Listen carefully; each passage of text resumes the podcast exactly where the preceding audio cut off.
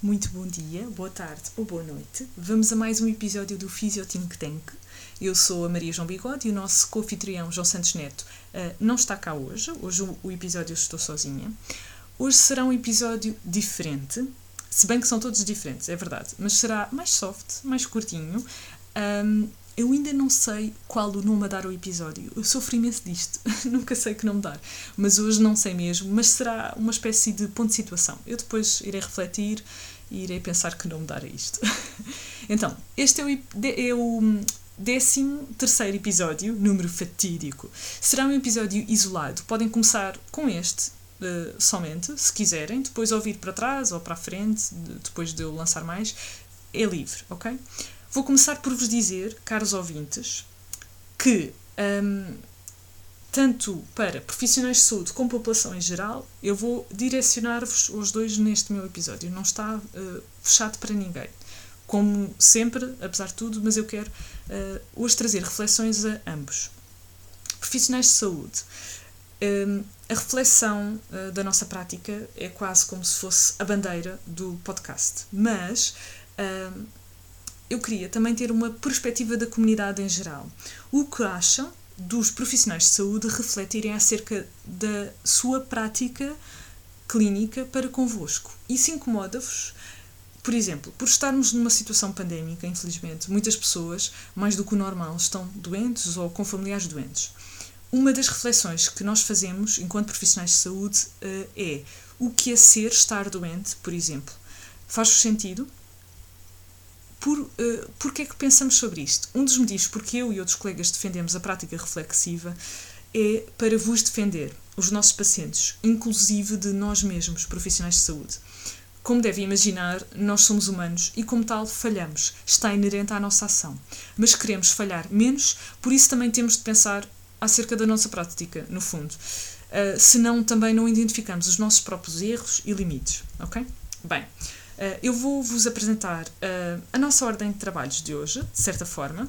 Quero fazer um agradecimento, quero pedir desculpas e quero deixar mais umas perguntas para reflexão, ok? eu vou começar pelo agradecimento. Tenho de agradecer muito a todos os convidados que tivemos até, até o dia de hoje e ao João pelo apoio. Acho que sem ele não teria tido coragem de avançar com este podcast, uh, confesso, inseguranças minhas. Uh, o João vai bater, bater, depois, mas pronto. E quero muito agradecer às pessoas que se têm dado ao trabalho de dar feedback. A sério, muito obrigada. Vocês podem pensar, ai, se calhar estou assim um bocado chata de chatear. Não, não estão, de todo. Especialmente por dois motivos.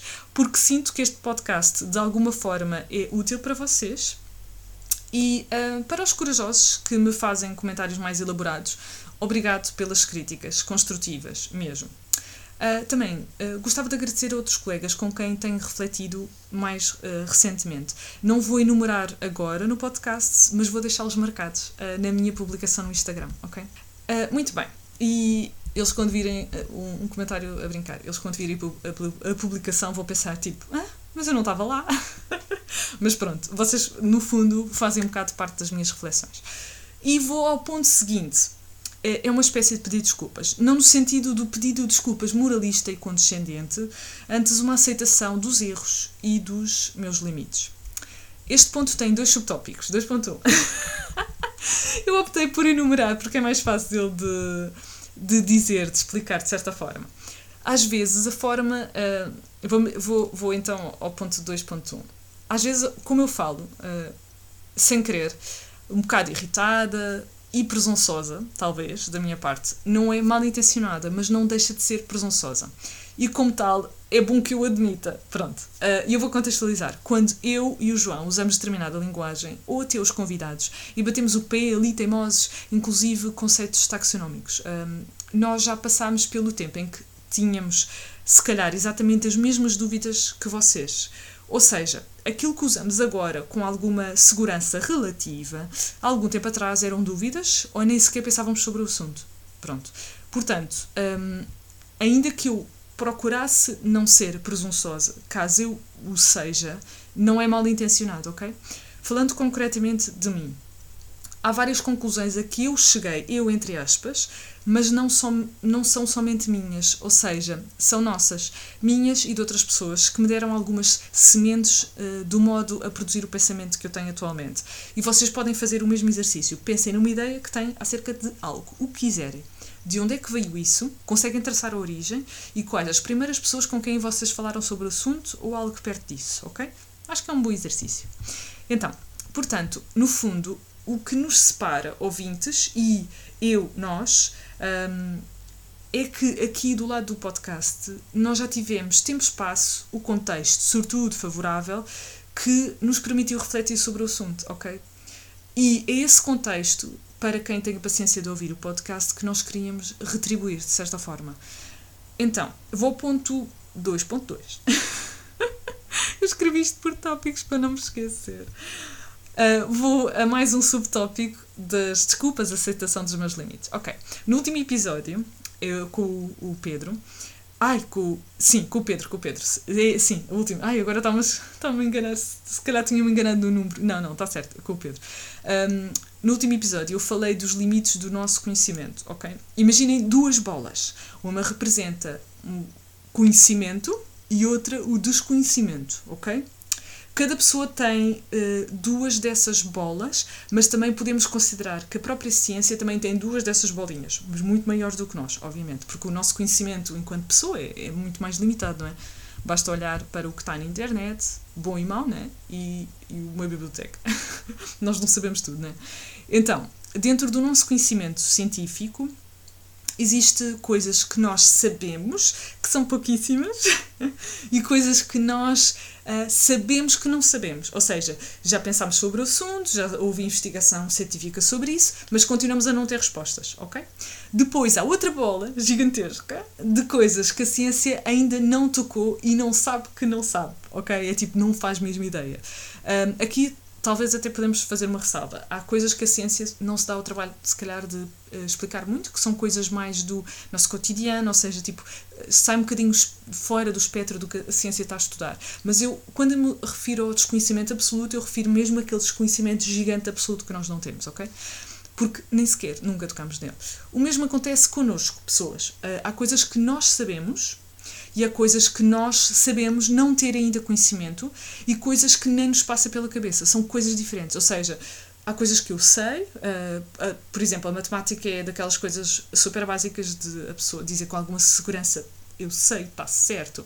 E há coisas que nós não sabemos, uh, que nós sabemos não ter conhecimento. Por exemplo, eu não domino muitas áreas. Um, fora da minha área de atuação, por exemplo, dentro da área respiratória, eu só domino uma pequena parte, por exemplo, tudo o que seja associado ao Covid em unidade de cuidados intensivos eu já não domino, por exemplo, um, e há coisas que nem nos passa pela cabeça que nós não, que nós não, não sabemos.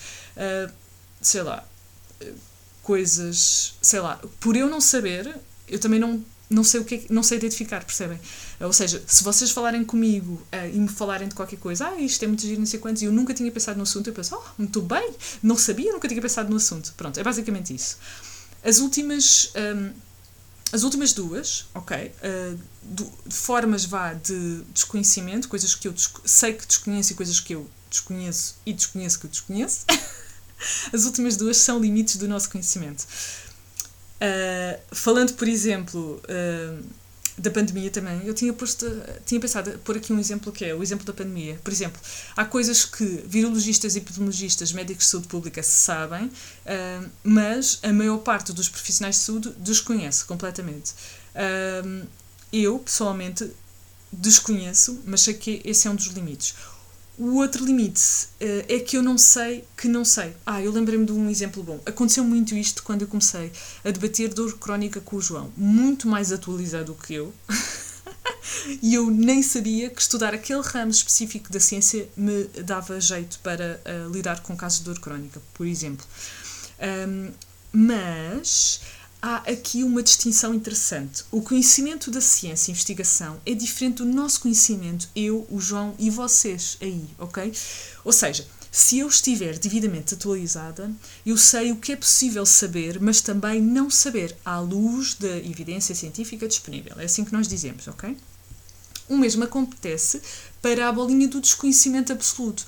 Há coisas que eu não sei de todo, porque ou não estou atualizada, ou nunca pensei sobre o assunto, então nem sequer fui ver se havia evidências sobre isso, uh, ou eu acho que sei, mas não sei coisa nenhuma. Crença, isto entra dentro do espectro da crença, ou seja, eu estou errada. Mas pode haver evidência científica disponível e eu desconhecer, ok? Pronto.